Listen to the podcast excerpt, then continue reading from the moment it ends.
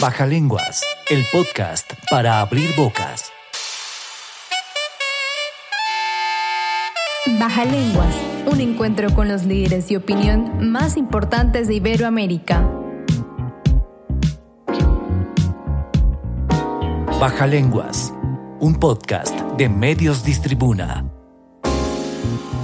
Medios Distribuna es una marca del grupo Distribuna.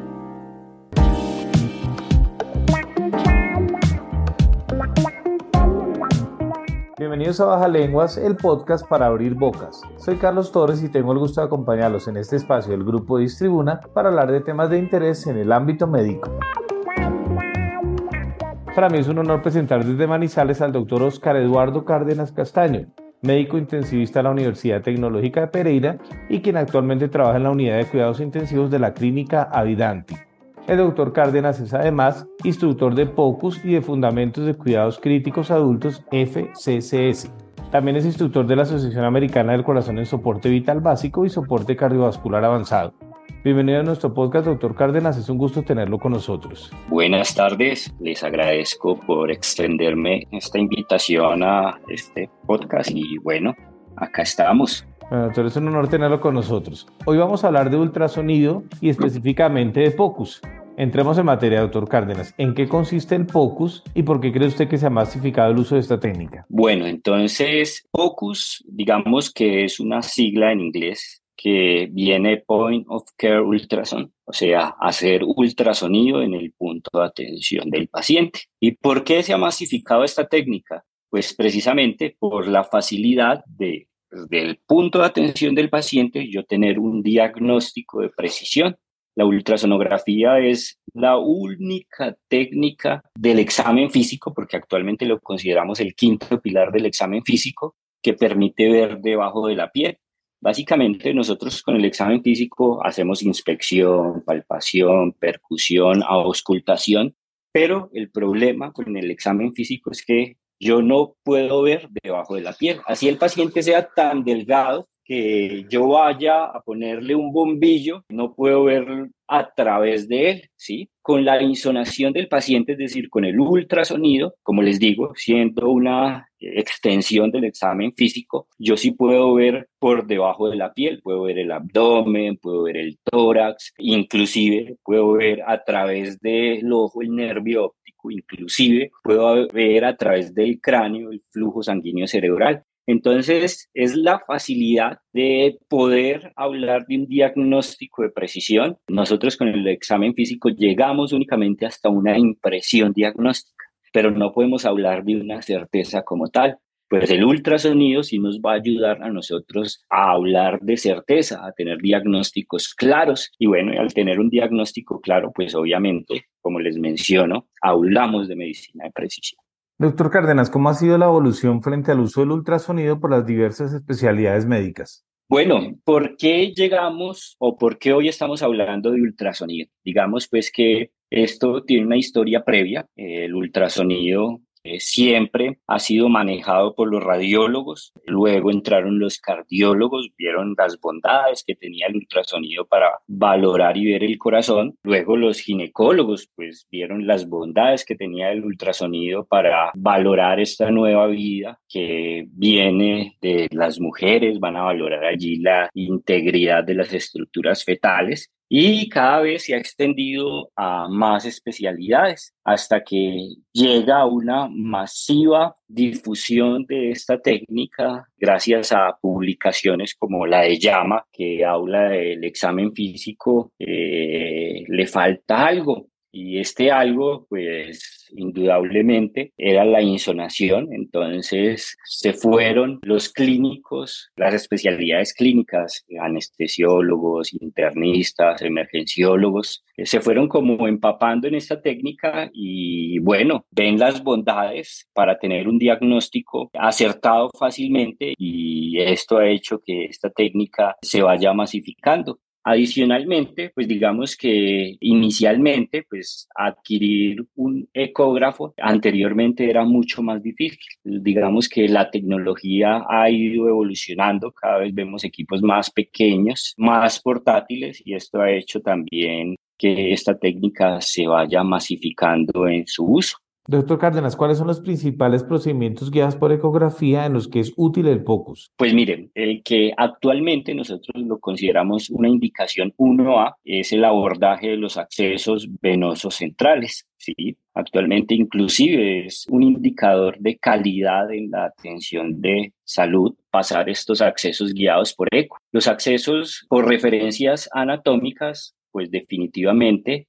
son procedimientos que están cargados de morbilidad, inclusive de mortalidad. Uno fácilmente, tratando de puncionar una vena subclavia, fácilmente puede pinchar la pleura, que está más o menos entre 5 y 3 milímetros de distancia. Es una distancia muy pequeña en que pasa la pleura por allí, por la vena subclavia, entonces uno fácilmente la punciona y puede producir un neumotoras a tensión, siendo el neumotoras a tensión una patología potencialmente mortal que se suma a la indicación por la cual se pasó el catéter. Habitualmente se pasa porque un paciente está inestable o tiene algún criterio de gravedad. Entonces, sumarle un neumotoras, esto hace que aumente la morbilidad y aumente la mortalidad en este paciente. Entonces, en este escenario es indicación 1A pero también se pueden hacer otros procedimientos ecoguiados. Habitualmente todo lo que son punciones, ¿cierto? Entonces drenaje de ascitis, es decir, una paracentesis, drenaje de derrames pleurales, ¿sí? Es decir, una toracentesis inclusive. Se pueden hacer punciones lumbares guiadas por eco. Se pueden hacer bloqueos nerviosos guiados por ultrasonido. Es decir, cada vez hay más procedimientos que se pueden hacer ecoguiados, drenajes de abscesos, en fin, hay una posibilidad muy grande que estamos viendo como pues actualmente digamos que es una técnica que se está difundiendo masivamente, pues cada vez hay descripción de más procedimientos y creo que en el tiempo vamos a tener muchos más procedimientos ecodirigidos.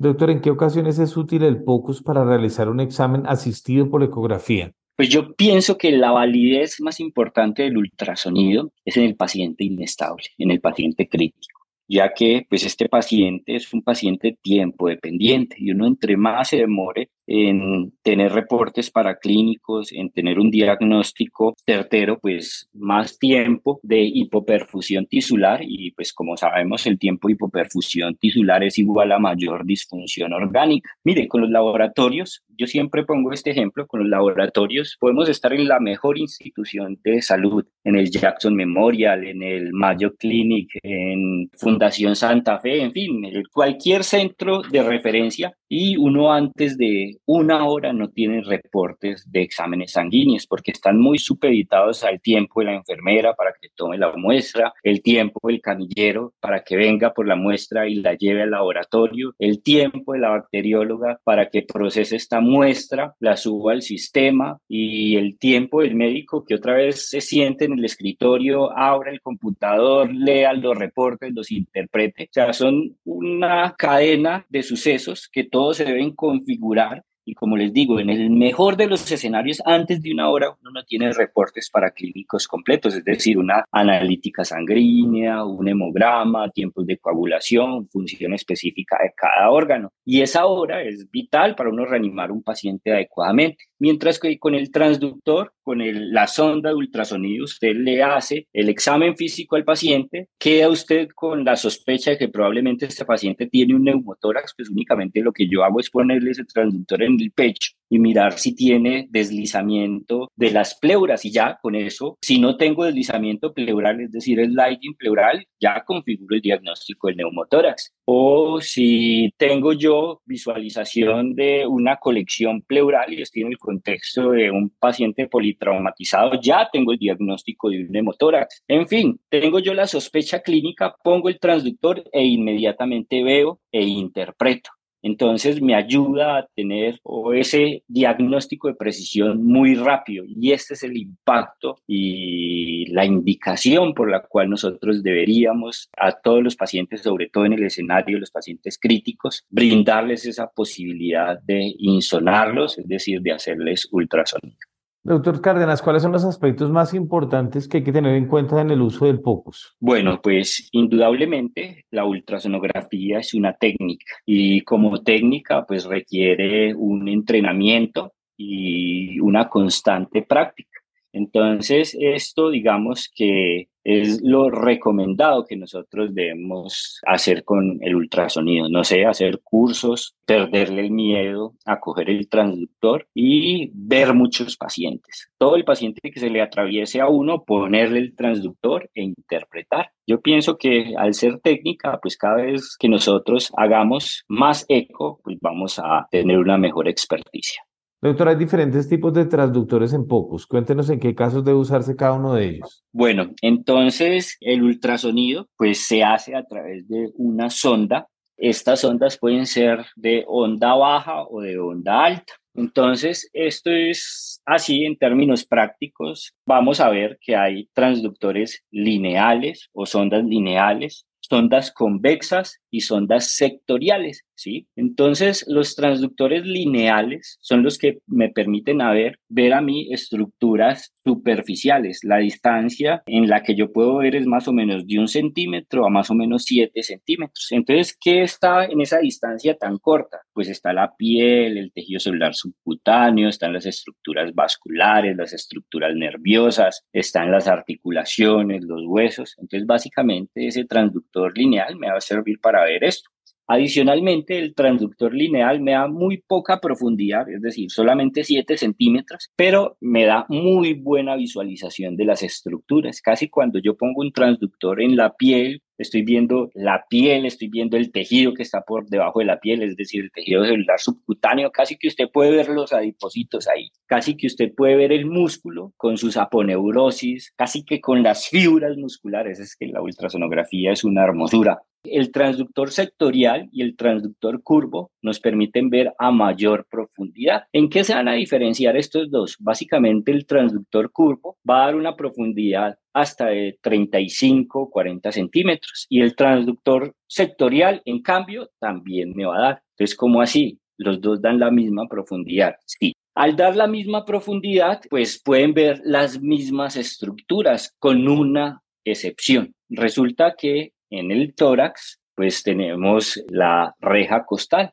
Entonces, si yo pongo un transductor curvo en la reja costal, el transductor curvo es un transductor ancho y grande, pues la sombra acústica que dan las costillas me van a impedir que los ecos se propaguen, ¿sí? Entonces, en tórax yo no puedo utilizar un transductor curvo, ¿sí? Mientras que el transductor sectorial fue exclusivamente diseñado para obviar las costillas, es decir, es un transductor más pequeño, pero que da la misma profundidad de un transductor curvo. Entonces voy a tener la misma profundidad solo que voy a pasar a través de los espacios intercostales y no voy a tener la sombra acústica de la costilla. Es decir, el transductor sectorial lo voy a utilizar en el tórax, el transductor curvo lo voy a utilizar en el abdomen, pero yo puedo utilizar también en el abdomen un transductor sectorial. Listo, doctor. El uso de esta técnica obviamente también ha causado controversia. ¿Por qué cree que hay resistencia a algunas especialidades para que otros especialistas lo usen y cuáles son los argumentos que ellos dan en contra? Bueno, yo pienso que como todo lo nuevo, ¿cierto? Genera cierta resistencia y lo estamos viviendo y lo estamos viendo, pero cada vez menor. El tiempo de pandemia nos sirvió mucho para masificar esta técnica porque indudablemente en este tiempo donde eran tan necesarias las imágenes, pues desafortunadamente no eran suficientes los médicos radiólogos, no eran suficientes los médicos cardiólogos y muchos de estos pacientes en las unidades COVID quedaban sin la atención de estos especialistas. Al vernos pues desbordados por la cantidad de pacientes, digamos que se fueron permeando estas especialidades clínicas aún más a la utilización de estas técnicas. La mayor resistencia que hay al ultrasonido es obviamente porque, o el susto de que haga ultrasonido una persona sin entrenamiento y obviamente pues si nosotros no sabemos utilizar la herramienta adecuadamente, pues el diagnóstico, digamos, no va a ser tan certero. Pero digamos que esta falencia se puede ir venciendo, se puede ir superando indudablemente con el entrenamiento y con la práctica del ultrasonido. Yo siempre hablo también que el ultrasonido es el examen del paciente crítico por excelencia. Resulta que el ultrasonido valora como la cantidad de líquido de una estructura determinada, porque es el líquido el que permite propagar las ondas de sonido y cuando estas ondas se encuentran con una superficie rígida, pegan y se devuelven, es decir, se reflectan, ¿cierto? Entonces, en la medida que una persona tenga mayor concentración de líquido en el organismo, tener una buena visualización no depende de que si es muy flaco o muy gordito, tú pensaría que entre más flaco tiene uno mejor visualización y entre más gordito tendría peor visualización y eso no es así, depende de la cantidad de líquido. Entonces, el paciente crítico, el paciente grave, tiene una característica especial que él empieza a ser tercer espacio. ¿Y qué es el tercer espacio? Es líquido en distintas estructuras. Entonces, el paciente crítico hace derrame pleural, hace derrame pericárdico, hace asitis, hace edema y este aumento de líquido en las cavidades corporales me van a permitir una mejor visualización.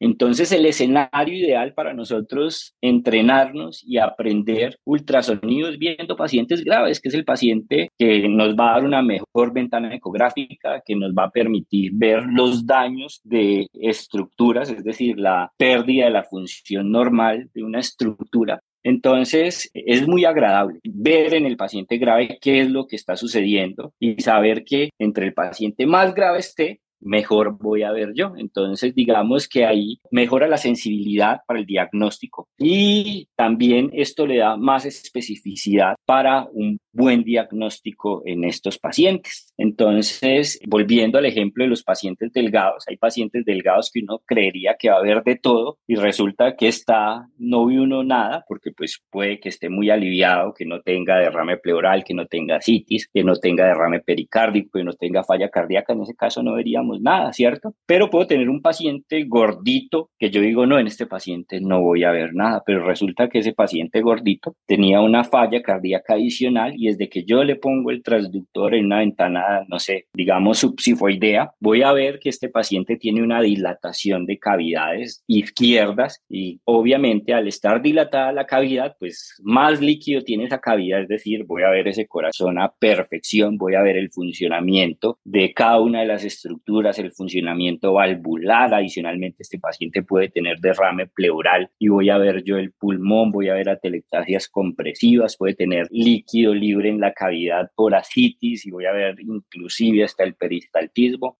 En fin, es una delicia hacer ultrasonido en la unidad de cuidado intensivo, es una delicia hacer ultrasonido en un servicio de urgencias, es una delicia hacer ultrasonido en un quirófano especializado en trauma, porque todo lo que nosotros vemos en los textos, pues allí los vamos a ver esos textos ya que hablan a través del paciente. Baja lenguas el podcast para abrir bocas. Doctor Cárdenas, ¿cuáles considera que son los errores más frecuentes en el uso de esta técnica? Bueno, pues nuevamente volvemos al punto de que es una técnica, ¿cierto? Entonces, a medida que nosotros vamos a desarrollando más práctica, pues la probabilidad de error cada vez va a ser menor, ¿cierto? Digamos que es una técnica segura porque usted se familiariza con una imagen y la imagen es, ¿cierto? Entonces, cuando uno obtiene esa imagen, pues uno sabe cuál es el diagnóstico. Las mayores dificultades serían cuando nosotros no tenemos un paciente que da una buena visualización ecográfica. Y cuando no tenemos una buena ventana ecográfica, pues allí es donde vamos a tener los errores en el diagnóstico. Pero uno debe ser muy sincero, simplemente cuando uno no ve, pues manifiestas, no tiene ventana ecográfica, no obtiene una visualización de la estructura o no puede hacer la valoración integral de este paciente. Doctor Cárdenas, para finalizar nuestra charla de hoy, quiero preguntarle cuáles son los consejos prácticos que desde su experiencia como instructor le da a los profesionales que se están entrenando en el uso de esta técnica. Bueno, mire, esto es una técnica relativamente nueva para todos los clínicos, digamos que los radiólogos pues ya tienen su experticia en este procedimiento, pero indudablemente es una técnica que requiere mucha habilidad manual, ya que pues se hace con los deditos con la manito se hace, ¿cierto? Entonces, en habilidades manuales, pues aquí sí, las nuevas generaciones tienen mucho más facilidad para aprender ultrasonido. Pues, las nuevas generaciones ya han aprendido, yo siempre pongo este ejemplo, han aprendido con el PlayStation que tiene botón X, Y, Z en sus consolas y en sus mandos, ¿cierto? Mientras que los viejitos nos tocó aprender con el 2600 que era una consola que únicamente tenía un joystick y un botoncito. Entonces, digamos que la edad sí va a ser como una limitante para la adquisición de buenas ventanas. Pero en el tiempo que usted vaya practicando cada vez va a ser muy fácil. ¿sí? Como técnica, vuelvo y le digo, es una técnica manual que se aprende. Los jóvenes, sí, cuando yo doy un curso y son estudiantes de medicina o son internos o son médicos recién egresados, no ve que rapidísimo la coge. ¿Sí? Mientras que cuando sí he tenido a mis profes que ya tienen unos años mucho más de experiencia, da cierta dificultad. Pero vuelvo y le digo, esto no es una limitante. Yo no soy una persona joven, yo ya estoy llegando a la quinta década de la vida y bueno, aprendí eco, entonces todavía hay esperanza. Así que mi principal recomendación es empezar lo más pronto posible a hacer eco. Es tanto así que yo actualmente no considero viable mi ejercicio profesional sin un transductor. Para mí ya es vital llegar a hacer el examen físico completo y mi examen físico completo termina con un barrido ecográfico para mi paciente. Entonces, nada, con este podcast quiero incentivar a los que lo estén escuchando y no estén haciendo aún ultrasonido a que se animen, a que es una técnica fácil de aprender y que es una técnica que nos va a dar mucho dinamismo en nuestra práctica clínica.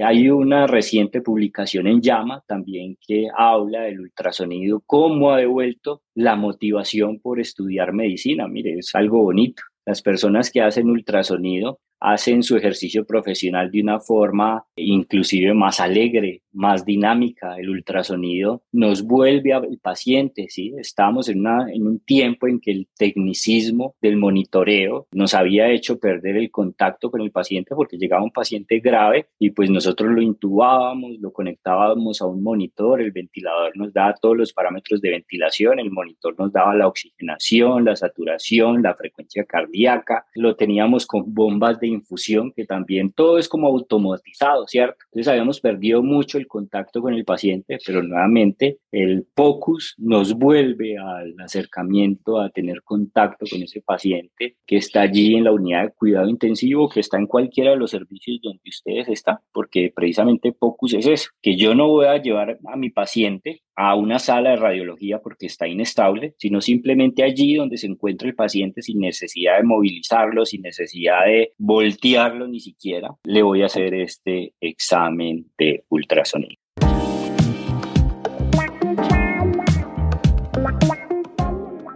Doctor Cárdenas, nuevamente le agradecemos por su tiempo y esperamos contar con sus valiosos conocimientos en un próximo episodio de nuestro podcast Baja Lenguas. Muchas gracias por la invitación, un rato muy agradable. Espero pues que sigan contando con este personaje para lo que les pueda ayudar.